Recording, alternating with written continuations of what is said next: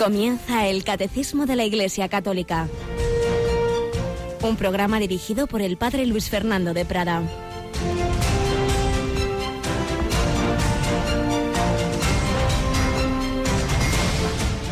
Alabados sean Jesús, María y José. Muy buenos días, muy querida familia de Radio María.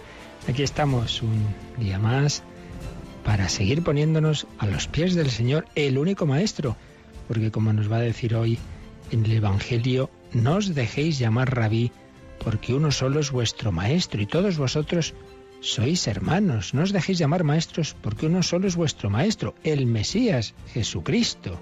El primero entre vosotros será vuestro servidor, el que se enaltece será humillado, el que se humilla será enaltecido. Pues así ojalá que con humildad nos ponemos a los pies del Señor, escuchamos su palabra, una palabra que Él como Dios ya había inspirado también en el Antiguo Testamento, del cual hoy vamos a oír también en la Santa Misa, una lectura preciosa dentro de la cual encontraremos estas, estas frases muy indicadas para este momento. Lavaos, purificaos, apartad de mi vista vuestras malas acciones, dejad de hacer el malo, aprended a hacer el bien. Buscad la justicia, socorred al oprimido, proteged el derecho del huérfano, defended a la viuda Venid entonces y discutiremos. Y fijaos qué promesa viene ahora. Aunque vuestros pecados sean como escarlata, quedarán blancos como nieve. Aunque sean rojos como la púrpura, quedarán como lana.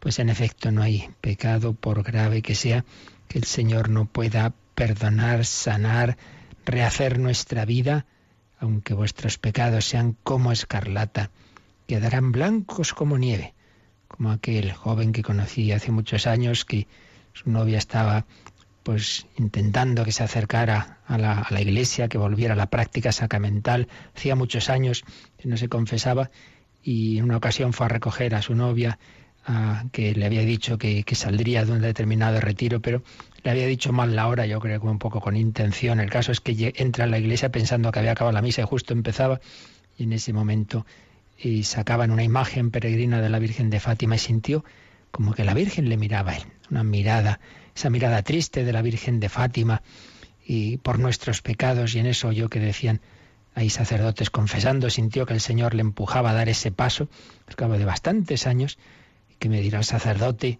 y después de decir pues pues esos pecados de años, el sacerdote le dijo pues aunque tus pecados fueran más que las estrellas del cielo, la sangre de Cristo todavía pesa mucho más.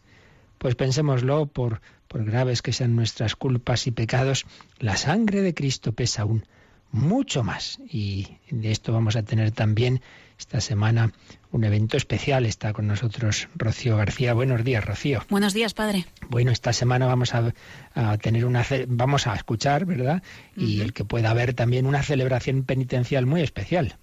Sí, porque en cuaresma, sin la confesión, mmm, difícil el tema de la conversión. Así que el Papa Francisco convoca, como otros años, una celebración penitencial este viernes a las 5 de la tarde. Este viernes a las 5 en la Basílica de San Pedro hay eso, una celebración penitencial que se suelen hacer en las parroquias, en Adviento, en Cuaresma, pues también en San Pedro.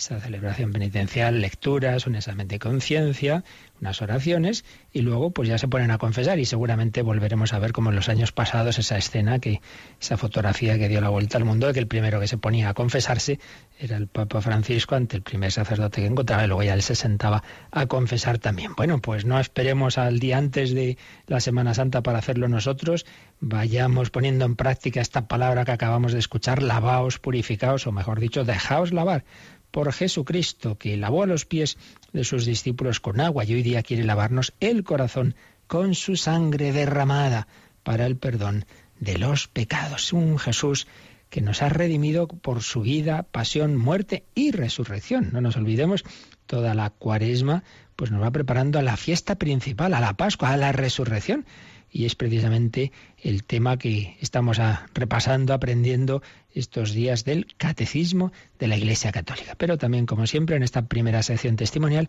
vamos a ver con alegría que, que, el Señor busca a todos los hombres, a cada oveja perdida, a todos y cada uno, de cualquier país, de cualquier circunstancia, de cualquier cultura, religión o no religión, todos son buscados por Cristo, como fue buscado Saulo en el camino de Damasco. Pues hoy escuchamos otra de esas historias de personas que estaban muy lejos de Dios, pero que también el Señor Jesús resucitado tocó su corazón.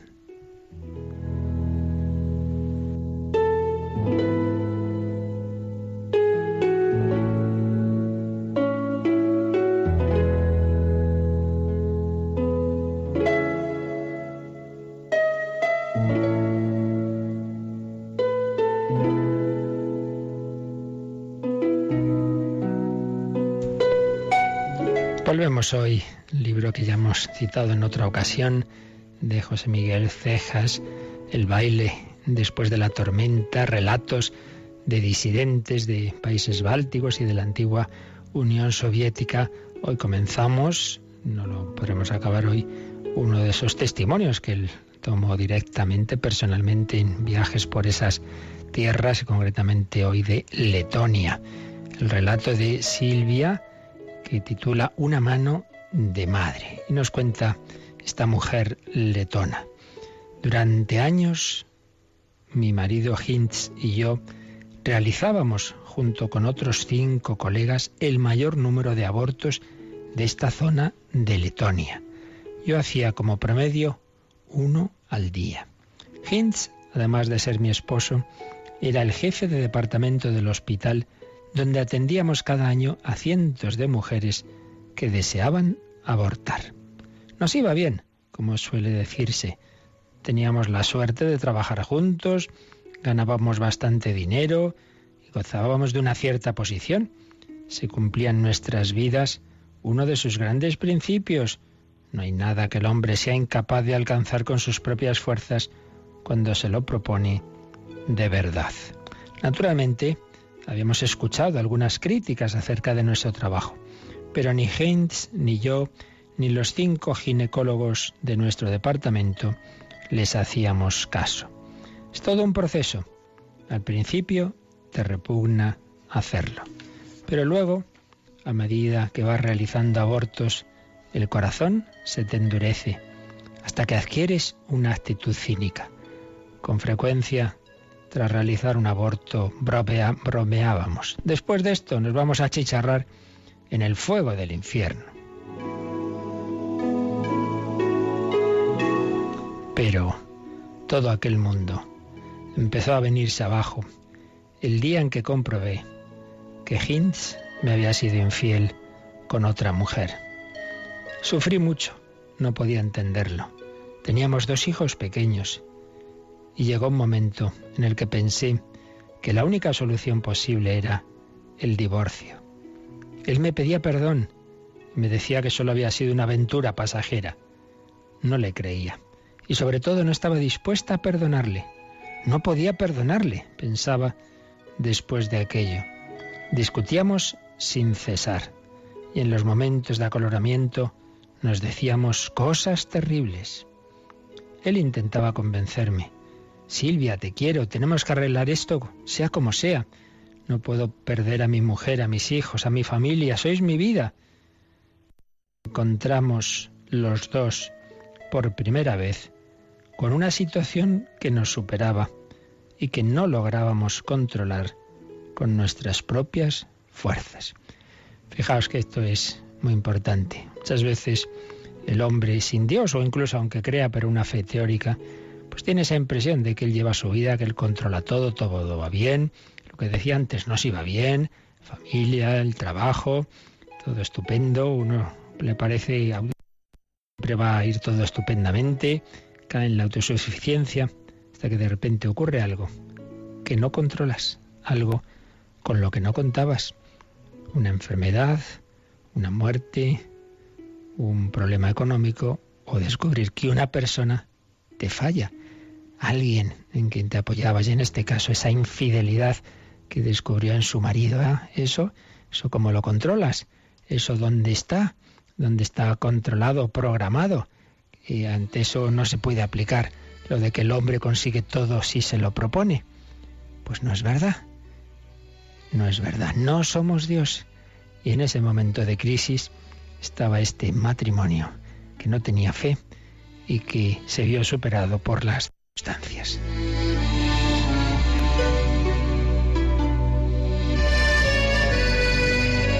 pero además, también nuestro trabajo había entrado en crisis. Desde que nació nuestro primer hijo, habíamos empezado a poner en tela de juicio, desde un punto de vista médico, lo que nos habían enseñado en la facultad sobre el límite de las 12 semanas, etc. Cada vez veíamos más claramente que aquello no era un pedazo de carne, sino criatura humana. Fue un proceso muy duro, porque a nadie le resulta fácil reconocer que se ha equivocado gravemente durante años.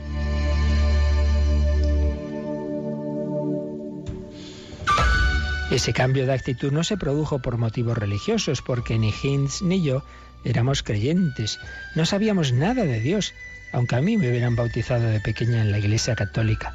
Tanto en la escuela como en la universidad habíamos recibido una formación radicalmente atea, de signo marxista-leninista, que habíamos asumido acríticamente como la mayoría de los jóvenes de nuestra generación. Yo solo había oído hablar de Dios a mi abuela, que me recordaba cuando era pequeña. No te olvides, Silvia. Dios te está mirando. Dios te ve siempre. Actúa de forma que le agrades. Mi abuela era muy cariñosa conmigo, pero hacía algo que me desconcertaba. Cuando comenzaba a rezar el rosario, sentada en su sillón y sonriéndome, yo le pedía que jugara conmigo. Ella, tan solícita siempre, me hacía esperar hasta que terminaba. Mientras tanto yo le insistía una y otra vez, abuela, mira esto. Espera unos minutitos, Silvia.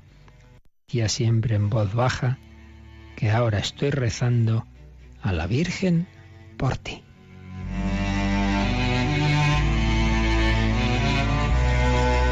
Viene a la mente algo que se contaba cuando esa persecución religiosa tan fuerte que durante tantos años se dio en la Unión Soviética persecución sangrienta, violenta, persecución cultural, en fin, de todo tipo. Y se llegó a decir, bueno, bueno, pues tendremos que esperar un poco hasta que muera esta generación de las abuelas, porque claro, por más que hagamos, las abuelas rusas, en cuanto nos descuidamos, enseñan a sus nietos. Bueno, cuando se mueran esto se terminará. Iban pasando los años y no se terminaba. La fe seguía siendo un gran porcentaje de la población rusa creyente. Ya se llegó a decir una especie de chascarrillo. Dice, es que las abuelas rusas nunca se mueren, nunca se morían. Bueno, sí se morían, pero lo que nunca se moría era la fe. ¿Qué va a pasar con este matrimonio? Bueno, pues mañana seguirá. ¿Qué ocurrirá con estos dos corazones sin Dios en crisis matrimonial, en crisis profesional? Pues mañana seguimos escuchándolo.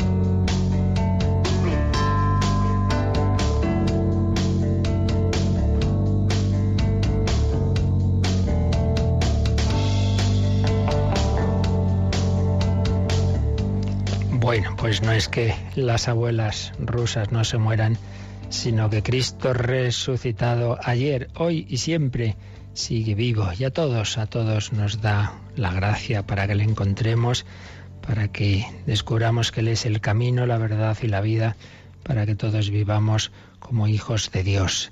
Estamos viendo ese punto central de nuestra fe, la resurrección. Si Cristo no ha resucitado, vana es nuestra fe, pero ha resucitado. Al tercer día resucitó de entre los muertos. Estamos viendo este artículo del credo en el primer apartado que nos explica el catecismo es que es un acontecimiento histórico y trascendente histórico en cuanto que deja unas huellas en la historia. El primer signo, el sepulcro vacío, que ya vimos, y luego habíamos comenzado a ver las apariciones del resucitado a muchas personas, en muchos contextos, a personas no crédulas, y personas que van a dar la vida por esa verdad. Pues es lo que estábamos viendo. Vimos en número 641 como las primeras apariciones de Jesús que se nos cuentan en los evangelios, porque presuponemos una que no se nos cuenta, de tipo más privado, que es a su propia madre, a la Virgen María. Pero luego sí se nos cuenta a María Magdalena y las santas mujeres, que fueron las primeras mensajeras de la resurrección cuando nadie daba ningún valor en aquella sociedad antigua al testimonio de una mujer, pues mira tú por donde Jesucristo, las primeras a las que encarga dar testimonio las santas mujeres que habían estado al pie de la cruz y ahí solo en cambio estaba solo San Juan. Jesús se aparece a ellos, a ellas, perdón, se aparece a Pedro, se aparece luego a los doce. Esto es lo que ya veíamos en el número 641. Pero vamos al siguiente, al 642, que nos va a insistir en la importancia de las apariciones de Jesús resucitado a los apóstoles, en los que el Señor va a edificar su iglesia. Pues vamos a leer, Rocío, este número 642. Todo lo que sucedió en estas jornadas pascuales compromete a cada uno de los apóstoles y a, a Pedro en particular en la construcción de la era nueva que comenzó en la mañana de Pascua como testigos del resucitado, los apóstoles son las piedras de fundación de su Iglesia. La fe de la primera comunidad de creyentes se funda en el testimonio de hombres concretos, conocidos de los cristianos y de los que la mayor parte aún vivían entre ellos. Estos testigos de la resurrección de Cristo son ante todo Pedro y los doce, pero no solamente ellos. Pablo habla claramente de más de 500 personas a las que se apareció Jesús en una sola vez, además de Santiago y de todos los apóstoles. Pues un número muy bello que nos dice que ahí empieza la era nueva. Cuando hablamos hoy de la nueva era, la New Age, bueno, pues todo eso son patrañas. La verdadera era nueva comienza con lo que Benedicto XVI llamó en una ocasión, dice, bueno, permítaseme usar el lenguaje de la evolución, una, un, salto, un cambio cualitativo, una mutación realmente fuerte en, en, lo, en lo, que ocurre, en, las realidades de este mundo. Y es que la humanidad de Cristo pasa a una dimensión nueva, un cuerpo de ser un cuerpo humano, cuerpo y alma, de la naturaleza humana, cuerpo y alma, pero que pasan a una dimensión gloriosa, eh, son transfigurados, no ya de una manera eh, mm, temporal, particular, como ocurrió en el Monte Tabor, sino de una manera ya definitiva. Cristo glorioso, resucitado, como sabemos que también ocurriría después con la Virgen María, gloriosa en cuerpo y alma en los cielos, pues eso inicia una era nueva en la que las personas humanas vamos a estar, estamos llamadas a vivir en esa dimensión de los cuerpos gloriosos. Eso empieza esa mañana de Pascua. Recuerdo la película Jesús de Nazaret de Cefirelli, cuando baja uno de los, de los eh, sacerdotes a la, tumba. Bueno, esto naturalmente es una, una, manera de contarlo esa película, no, no se nos cuentan los evangelios así, pero, pero está bien, bien expresado. Cuando baja y ve las tumbas, las, las vendas allí y, y se queda parado y dice, ahora comienza todo, ahora comienza todo. Pues sí, Ahí comenzaba el, realmente el cristianismo. Alguien ha dicho que era el Big Bang de la fe, esa resurrección de Cristo, es el estallido inicial, era una pequeña partícula, era ese sepulcro, pero de ese sepulcro va a brotar todo un universo, como del primer Big Bang brota el universo de la creación, pues ahora brota el universo de la redención, el universo de la fe cristiana, el universo de millones y millones de personas que reciben la gracia del Redentor, como sarmientos de la vid. Yo soy la vid, vosotros los sarmientos, y hay que permanecer en él. El que permanece en mí yo en él, ese da fruto abundante. Todo eso nace ahí, porque el grano de trigo cayó en tierra y fue muy fecundo, inmensamente fecundo. Pues bien, todo esto el Señor lo va a ir comunicando, va a ir mostrándose eh, a esas personas que habían, le habían conocido, que habían convivido con Él lo hace, veíamos, con las mujeres, pero lo hace ahora nos dice este número, con los apóstoles. Todo lo que sucedió en estas jornadas pascuales compromete a cada uno de los apóstoles y a Pedro en particular en la construcción de esa era nueva, que comenzó en la mañana de Pascua. Son testigos del resucitado y, en cuanto testigos del resucitado, son las piedras de fundación de su iglesia. Por supuesto, la piedra angular es el propio Jesucristo, pero Jesucristo, a su vez, le dice a Simón, Simón, ahora te llamo Pedro, tú eres Pedro, piedra, y sobre esta piedra edificaré mi iglesia. Pero también, de otra, sin, sin ese mismo nivel de fundamento, los, los demás apóstoles también lo son. La visión del Apocalipsis de San Juan ve esa ciudad, la Jerusalén, y ve que tiene esos doce cimientos y de esos pilares, y en cada uno de esos pilares aparece el nombre de un apóstol. La iglesia se edifica sobre la fe de esos testigos del resucitado, que no es que de repente un día así por la noche medio dormidos tuvieron una visión de Cristo, no, no, no, no, no, son diversas apariciones durante 40 días, 40 días, en muy distintos contextos, a uno, a varios, a todos, a muchísimas personas, son y personas que no eran crédulas precisamente, una de ellas súper, súper reacio a creerlo, que era Tomás, y al final es el que tiene esa experiencia más fuerte del Señor. Trae aquí tus dedos, mételos en mis manos, trae tu mano, métela en mi costado. Fe de la primera comunidad de creyentes apoyada en ese testimonio de hombres concretos, conocidos, de aquellos cristianos que vivían la inmensa mayoría, testigos de la resurrección de Cristo, Pedro y los doce, pero muchas otras personas. Termina este número diciendo que Pablo, San Pablo, habla de más de 500 personas a las que se apareció Jesús en una sola vez. No sabemos cuándo ni cómo fue aquello, pero lo relata San Pablo después de haber hablado de otros, de otros testigos en este texto que ya me parece leímos en otra ocasión, pero vamos a, volver a leer. En la carta primera de San Pablo a los Corintios, capítulo 15, a partir del versículo 3, dice, porque os transmití en primer lugar, en primer lugar lo que a mi vez recibí que Cristo murió por nuestros pecados según las Escrituras, que fue sepultado y que al tercer día fue resucitado según las Escrituras, que se apareció a Cefas y después a los doce. Más tarde se apareció a más de quinientos hermanos juntos, de los cuales la mayor parte viven todavía, aunque algunos han muerto. Después se apareció a Santiago, más tarde a todos los apóstoles, al último de todos, como a un aborto, se me apareció también a mí.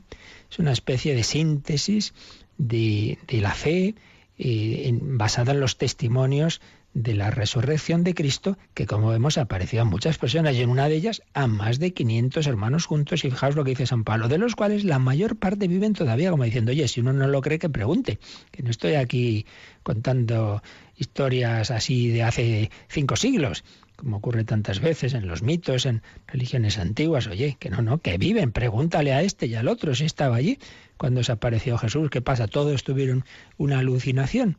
Es nuestra fe basada en el testimonio de muchas personas que eran reacias a creer y que dieron la vida por esa fe y porque tuvieron esa experiencia verdadera de Cristo resucitado. Pero esto tiene una dimensión eclesiológica. La Iglesia se basa en ese testimonio, no simplemente es bueno, pues que unas personas han tenido esa experiencia para ellos, no, no, la han tenido para dar testimonio. Oiga, señores, que es verdad que nosotros hemos conocido, hemos convivido con un hombre que nos ha mostrado que es el Hijo eterno de Dios, que lo ha mostrado con su vida, con sus milagros y sobre todo porque ahora ha entrado en esa dimensión divina, está a la derecha del Padre, se nos ha aparecido, hemos vivido y convivido con ella, hasta ahora después de resucitar ha comido con nosotros son los apóstoles y los sucesores de los apóstoles que, que, tienen esa misión de anunciar a Cristo resucitado. Por eso el catecismo nos pone aquí unos números al margen que van a profundizar en este aspecto. ¿Qué ocurre con esos apóstoles? Bueno, en primer lugar hay un número que veremos un poco más adelante, pero que aquí ya viene citado, lo podemos leer, el 659, donde se nos cuenta cómo realmente fueron 40 días desde la resurrección hasta la ascensión del Señor de ese tipo de convivencia especial, porque claro, ya no es que estuviera con ellos todo el día, como antes, ¿no?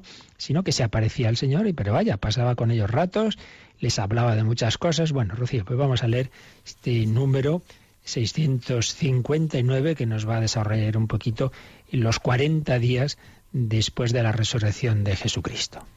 Con esto el Señor Jesús, después de hablarles, fue elevado al cielo y se sentó a la diestra de Dios. El cuerpo de Cristo fue glorificado desde el instante de su resurrección, como lo prueban las propiedades nuevas y sobrenaturales de las que desde entonces su cuerpo disfruta para siempre. Pero durante los cuarenta días en los que él come y bebe familiarmente con sus discípulos y les instruye sobre el reino, su gloria aún queda velada bajo los rasgos de una humanidad ordinaria. La última aparición de Jesús termina con la entrada irreversible de su humanidad en la gloria divina simbolizada por la nube y por el cielo, donde Él se sienta para siempre a la derecha de Dios. Solo de manera completamente excepcional y única se muestra a Pablo como un abortivo en, la en una última aparición que constituye a este en apóstol. Pues un número largo que comienza con una cita del Evangelio de San Marcos, el final de San Marcos, Marcos 16, 19. Con esto el Señor Jesús, después de hablarles, fue elevado al cielo y se sentó a la diestra de Dios. Esa humanidad de Cristo está al mismo nivel del Padre, es lo que se nos quiere decir. El que, el que siempre lo estuvo como Dios, el Hijo eterno de Dios, ahora como hombre. Está sentado a la derecha del Padre. Nuestro Dios es un hombre nuestro Redentor, el centro del cosmos y del universo. Fijaos una cosa muy bella cuando San Pablo habla de, cómo Cristo es el centro del designio de Dios.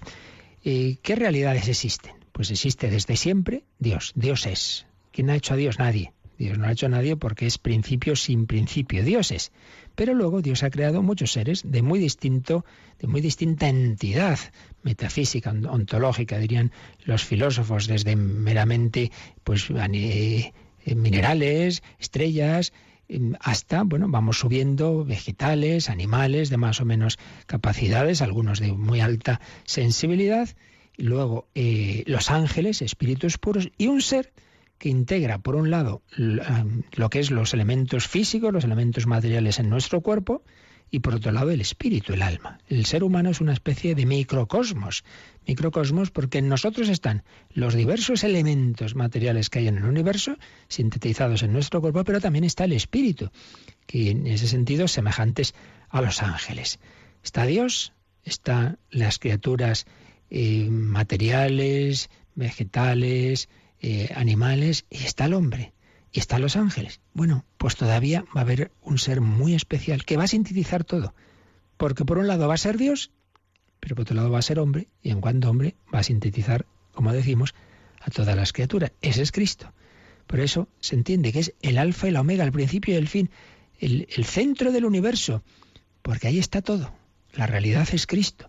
Cristo es Dios, Cristo es hombre, es Dios como el Padre, como el Espíritu Santo, es Dios, es creador, pero a la vez tiene una humanidad que es criatura. Esa humanidad empezó a existir hace 20 siglos y esa humanidad tiene un cuerpo y un alma. Y ese cuerpo sintetiza, como decimos, está en ella toda la, la creación material. Es el designio de Dios. Pues bien, esa humanidad de Cristo ha entrado en esa dimensión glorificada. Y con él estuvieron los apóstoles, pues viéndole, hablándole, pues durante 40 días. Por un lado, era un cuerpo que ya tenía esas propiedades nuevas y sobrenaturales. Se presentaba de repente cuando quería, porque es un cuerpo sutil que no está sujeto a los límites de la materia y ni a las condiciones espaciotemporales. Pero por otro lado, fijaos, con, con qué sencillez, pues estaba con ellos, incluso ya resucitado, come y bebe familiarmente con los apóstoles, lo, lo dice, aparece en el libro de los Hechos de los Apóstoles 10, 41, les instruye sobre el reino. Hay cosas que decimos, y esto, esto que, que la Iglesia ha transmitido, ¿de dónde lo ha sacado? Porque esto no aparece en los Evangelios. Bueno, pues fijaos este dato muy importante, Hechos 1, 3, donde se nos dice que Jesús durante esos días les instruyó sobre el reino de Dios. ¿Cuántas cosas les enseñaría ahí? Claro, eso no se nos han contado en los Evangelios, en los Hechos de los Apóstoles, pero sin duda que distintos aspectos de la vida de la Iglesia proceden de esas conversaciones de Jesús resucitado con sus apóstoles. Va teniendo diversas apariciones y ya en la última, pues le ven ascender a los cielos. Ven cómo esa humanidad entra en la gloria divina simbolizada por la nube y se sienta para siempre a la derecha del Padre. ¿Qué quiere decir esto?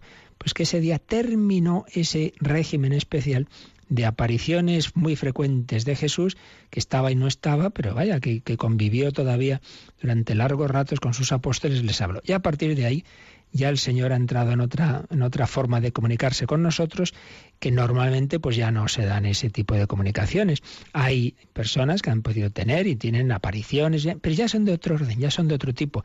No era ese estar ahí el Señor comiendo con ellos, ciertamente. Únicamente hay una aparición excepcional que es como pues que rompe de alguna manera esta regla de que ya el Señor no se comunicaba de esa forma, que es la de San Pablo. Precisamente como para que él también mm, fuera, digamos, y estuviera dentro del grupo de los apóstoles. Era necesario para ser apóstol de Cristo, eh, ser testigo de Cristo resucitado. Él no había conocido a Jesús, pero mira, se le va a mostrar de una manera distinta, también hay que decir, a que a los anteriores en el camino de Damasco, pero para que él también, aunque sea como el último, como un abortivo que dice el mismo, sin embargo, pues también se diera cuenta de que él también estaba llamado a ser apóstol de Cristo resucitado creo en la Iglesia, una santa católica y apostólica. Nuestra fe se basa en el testimonio de los apóstoles y el Señor resucitado nos muestra así su amor. Parece que ya lo decíamos el otro día, es indudable que lo que más nos muestra el amor que Dios nos tiene es haber sido capaz de sufrir por nosotros. Nadie tiene amor más grande que el que da la vida por sus amigos. Pero también en la resurrección Jesucristo nos muestra su amor. Jesús resucitado pues va a consolar, va a animar, va a perdonar a Pedro y hubiera perdonado a Judas si éste no se hubiera desesperado. El Señor viene a animarnos, viene a consolarnos. También la resurrección muestra su amor. El Señor nos ha mostrado su amor desde el principio, desde crearnos, darnos la vida, el perdón de los pecados, la encarnación, su vida humilde y oculta, su vida pública, su redención a través de la pasión, muerte y resurrección, su comunicación del Espíritu Santo, el quedarse con nosotros. Todo es fruto del amor de Dios, un amor de Dios hecho carne en el corazón de Cristo. Por eso, una vez más, vamos a escuchar esta canción que, que también expresa ese amor que el Señor nos tiene, compuso una chica hace unos años, ha ido extendiendo mucho, que nos habla de ese corazón, ese corazón que emana, ese corazón símbolo de ese amor, del, del amor de Dios que a cada uno de nosotros nos quiere con pasión, con locura, un amor loco y un amor que también se está ahora mismo en ese Cristo resucitado.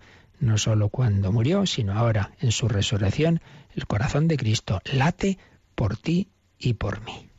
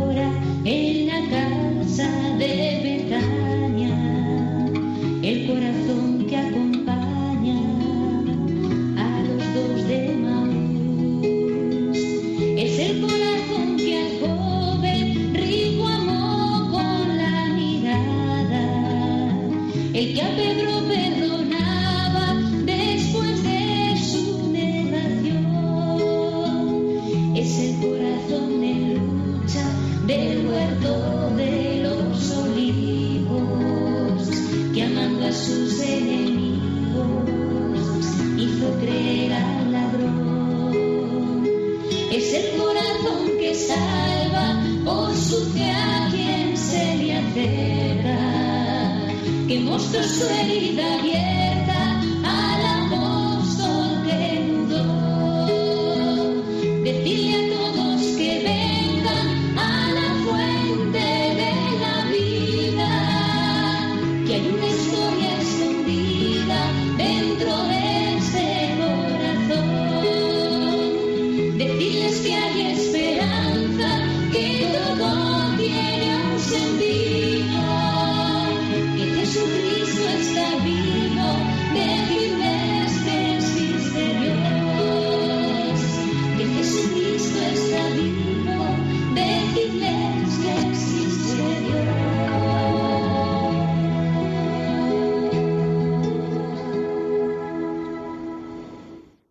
Están escuchando el Catecismo de la Iglesia Católica con el Padre Luis Fernando de Prada.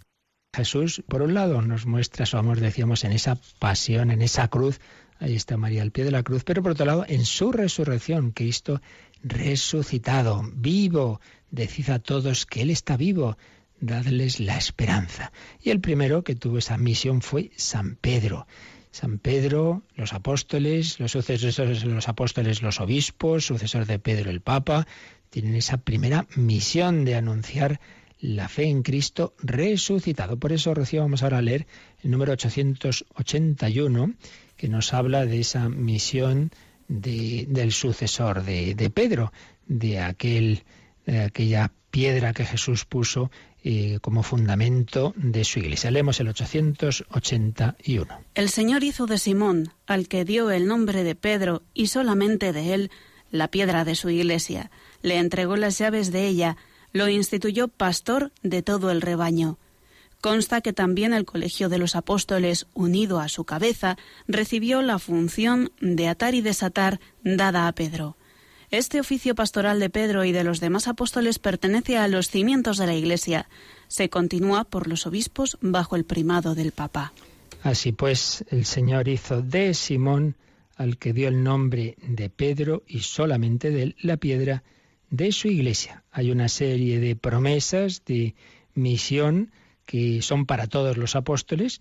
Se nos dice en los evangelios, lo que atéis en la tierra quedará atado en el cielo, eso se les dice a todos a quienes perdonéis los pecados les quedan perdonados, se les dice a todos, pero en cambio hay palabras que solo se le dicen a Pedro. Te daré las llaves del reino de los cielos, y lo que ates en la tierra quedará todo en el cielo, eso se le dice a él ahí de una manera personal. En fin, son esas llaves, ese entrar y salir del reino, esa primacía de Pedro y de sus sucesores que llamamos pues el Santo Padre, el Papa, eh, oficio pastoral de Pedro, oficio pastoral de los obispos, bueno, pues es esa continuidad de la Iglesia en, los obispos bajo el primado del Papa. Todo ello se origina en esos primeros días, en esas apariciones de Jesús a los apóstoles y de Jesús a San Pedro. Y otro número que nos sugiere aquí el catecismo es el 860. Y ahí nos explica un poquito más cuál, cuál es esa misión de los apóstoles, distinguiendo lo que tuvieron ellos como una misión, digamos, personal, solo para, para aquel, aquel momento, una misión de los apóstoles hasta, que, hasta su muerte, pero mm, distinguiendo eso de lo que en cambio permanece en los sucesores de los apóstoles, lo que permanece en los obispos. Leemos este número 860. En el encargo dado a los apóstoles hay un aspecto intransmisible, ser los testigos elegidos de la resurrección del Señor y los fundamentos de la Iglesia pero hay también un aspecto permanente de su misión. Cristo les ha prometido permanecer con ellos hasta el fin de los tiempos. Esta misión divina confiada por Cristo a los apóstoles tiene que durar hasta el fin del mundo, pues el Evangelio que tienen que transmitir es siempre el principio de toda la vida de la Iglesia. Por eso los apóstoles se preocuparon de instituir sucesores. esto última, estas dos últimas frases están tomadas del Vaticano II, de la Constitución Lumen Gentium. Como veis, se han distinguido dos aspectos. Un aspecto intransmisible, ser los testigos elegidos de la resurrección del Señor y fundamentos de la Iglesia, pues solo fueron ellos. Ellos fueron esos testigos. Pero ellos recibieron una misión de, ir hasta el fin del mundo. Yo estaré con vosotros hasta el fin de los tiempos. Evidentemente iban, iban pasando los años, iban muriendo, eso no se cumplía todavía, ¿no? no llegaron ni al fin del mundo ni al fin de los tiempos, obviamente. Y por eso pues van instituyendo sucesores. Esos sucesores, esa por imposición de las manos, pues reciben esa misión de continuar, continuar esa misión que el Señor les había encomendado. Eso sigue, ya no son los primeros testigos, esos, esa primera generación apostólica murió, pero hay un aspecto permanente de su misión porque Cristo ha permanecido, ha prometido, perdón, permanecer con ellos hasta el fin de los tiempos. Yo estaré con vosotros todos los días hasta el fin del mundo. Jesús está en su iglesia, Jesús lleva su iglesia con su Espíritu Santo, Cristo resucitado es el centro de la iglesia. Así pues, este número 600 42, pues nos ha recordado ese aspecto tan importante para nuestra fe. Nuestra, nuestra fe es que Cristo resucitado pervive en la iglesia. La, iglesia es el cuerpo místico del Señor. Y, es una, iglesia edificada sobre los apóstoles, una santa católica y apostólica. Resumiendo y, profundizando un poquito en, esta dimensión eclesiológica de la resurrección de Jesús, podemos y recordar lo que escribe el cardenal Sembon en su Cristología. Y partiendo de esas palabras de Jesús a sus apóstoles que recoge el Evangelio de San Juan, Juan 20, 21, como mi Padre me ha enviado, así también os envío yo. Ya antes de la resurrección, ya en la comunidad pre-pascual, que se suele decir, participaron realmente los discípulos del reino de Dios, de su misión y de su poder, por su participación en la comunidad de Jesús. Pero ahora por las apariciones pascuales, esa comunidad prepascual, queda integrada en Jesús. Ellos se hacen testigos y comensales de su gloria. Es muy bonito, muy humano, ¿no? Como incluso comen y beben con Jesús resucitado. Se hacen testigos de lo que ellos han visto y oído, de lo que han podido saborear de su palabra. Recordad el inicio de la primera carta de, de San Juan lo que hemos visto, lo que hemos oído, lo que hemos palpado. Ese San Juan que llegó a palpar tanto que reclinó su cabeza en el costado de Cristo. Dice Sembon que en estas apariciones de Jesús resucitado, pues se nos da a entender una especial relación entre los testigos y el testificado, lo que precisamente para Pablo constituye a un apóstol. El apóstol es uno a quien Cristo, al aparecérsele, le ha llevado a su perfección escatológica. El apóstol entra en la historia desde la gloria en la que él ha tomado parte. Se hace testigo del Señor que volverá. Los doce apóstoles son las doce piedras sillares de la Jerusalén mesiánica, como antes recordábamos. Aparece esta visión en Apocalipsis 21, 14. El cumplimiento de la comunidad pre-pascual de los testigos con el resucitado es un acontecimiento constitutivo de la Iglesia. Pero pertenecer a Él no es un privilegio, obviamente, sino, como hemos estado viendo, una misión. Y así como Cristo es el enviado, pertenecer a Cristo significa misión. Claro, si Cristo es el enviado del Padre, tú eres de Cristo, pues ya por, pues ser de Cristo estás enviado en misión. O sea, no es que uno bueno, primero soy cristiano, bueno, y ahora a ver si hago apóstola. No, es que por ser cristiano, por ser Cristo, ya estás enviado a dar testimonio, a ser mensajero. Los apóstoles son enviados por Jesús para ser testigos, testigos predestinados por Dios, Hechos 10:41, que no hablan de impresiones subjetivas, sino que realmente se saben testigos, saben que Cristo habla a través de ellos. Esto San Pablo lo desarrolla, lo desarrolla mucho, lo tiene muy claro. Jesús no ha mantenido para sí la misión que el Padre le había encomendado, sino que la transfiere y la comunica. El resucitado vive en sus testigos, una identificación que configura la normatividad de la tradición apostólica. El querigma de los apóstoles estaría vacío, como Pablo recuerda a los Corintios, si Cristo no hubiese resucitado. Pues en ese caso, esta palabra podría ser una interpretación, pero no la palabra que los apóstoles han experimentado, que Cristo tiene el poder de edificar. Pero no, no es así. Mi mensaje y mi predicación, escribe San Pablo a los Corintios, no fueron con palabras persuasivas de saber humano, sino como demostración de espíritu y de virtud, para que vuestra fe no se fundara en sabiduría de hombres, sino en la fuerza de Dios. Así pues, una gran importancia para la vida de la Iglesia de esta resurrección de Jesús y una gran importancia para nuestra salvación. Como ya hemos dicho varias veces, Jesús no nos salvó solo con su pasión, con su muerte, sino con toda su vida, pero desde luego con su resurrección. Si Cristo no hubiera resucitado, pues bueno, hubiera sido un gran ejemplo de un hombre que ha muerto por los demás, pero nada más. Pero al resucitar, por un lado, testifica que Él es quien había dicho el Hijo Eterno de Dios, y por otro lado, que, ese sacrificio de Cristo ha sido aceptado por el Padre. Esto quiere decir, señala, señala eh, von Baltasar, que Dios ha tomado partido por él en contra de sus asesinos. Dios lo ha justificado y como dirá San Pedro en Hechos 2.36, Dios lo ha constituido Señor y Mesías a este Jesús, a quien vosotros habéis crucificado. Lo ha constituido Señor, Quirios, Dios. Esa humanidad de Cristo está al nivel de Dios, ese Jesús ha sido resucitado al que vosotros matasteis, al que crucificasteis. Y ahí estábamos todos nosotros, como ya vimos en su día. No fue crucificado por aquellos romanos y aquellos judíos, sino por toda la humanidad en realidad. El hecho de que Jesús resucitado sea adorado nos indica que podemos ya contar muy pronto con esa confesión de la divinidad de Jesús desde el primer momento. Ese Cristo resucitado resplandece su divinidad. Es el Quirios, participa de la gloria de Dios, está junto al Padre. Por eso, si confiesas con tu boca al Señor Jesús y crees de corazón que Dios lo resucitó de entre los muertos, serás salvado. San Pablo en Romanos 19. Pues nosotros confesamos que Jesús ha resucitado, que es el Señor, que está a la derecha del Padre, que ese hombre Cristo Jesús es mi Dios y Señor, Señor mío y Dios mío. Le damos gracias al Señor de que también este testimonio de su, resurrección, ha llegado a nuestro corazón. Le pedimos abrirle siempre nuestras puertas, le pedimos entregarle nuestra vida.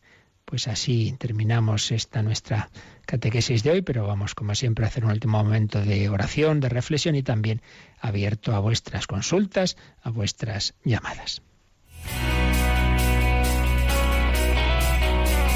Participa en el programa con tus preguntas y dudas. Llama al 91 153 8550. También puedes hacerlo escribiendo al mail catecismo arroba radiomaria.es. Catecismo arroba radiomaria.es.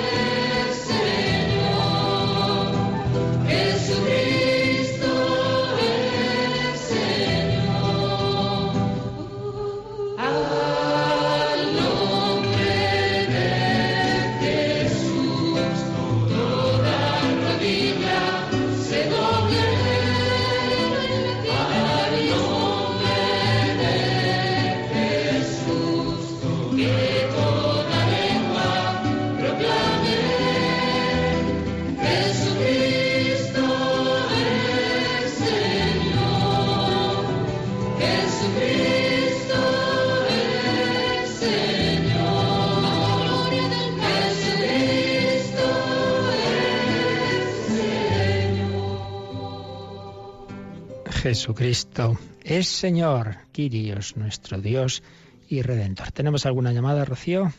Pues sí, Juana nos, nos ha llamado desde Madrid para decir que ella cuando reza la liturgia de las horas con nosotros, pues eh, lo reza tal cual viene en el diurnal.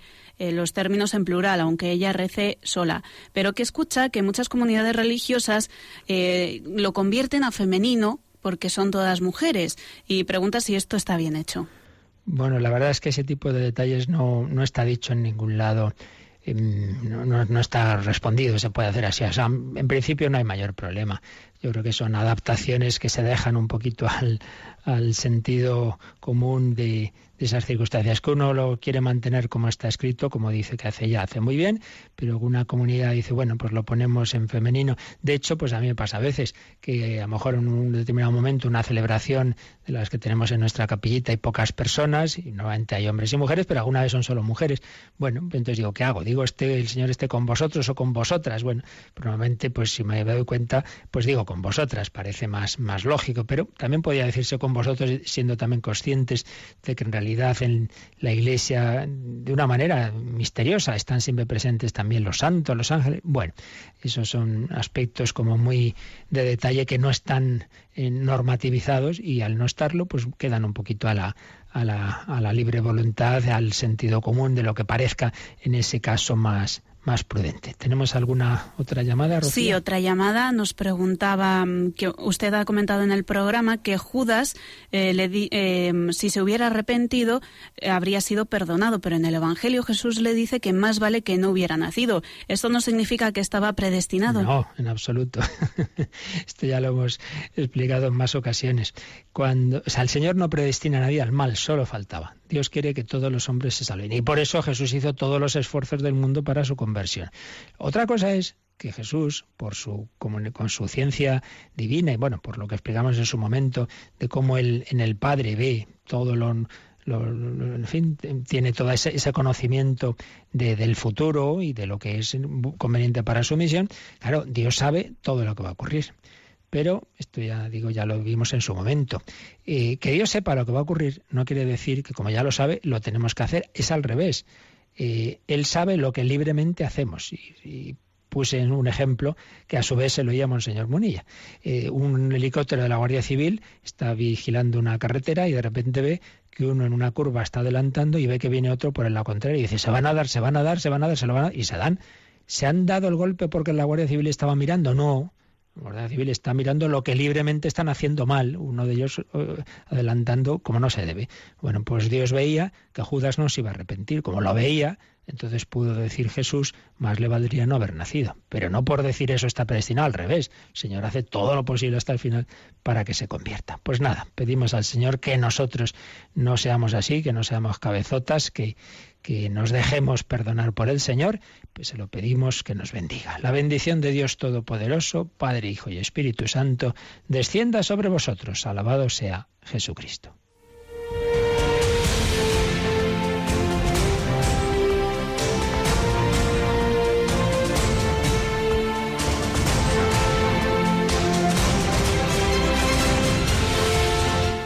Han escuchado en Radio María el Catecismo de la Iglesia Católica. Un programa dirigido por el Padre Luis Fernando de Prada.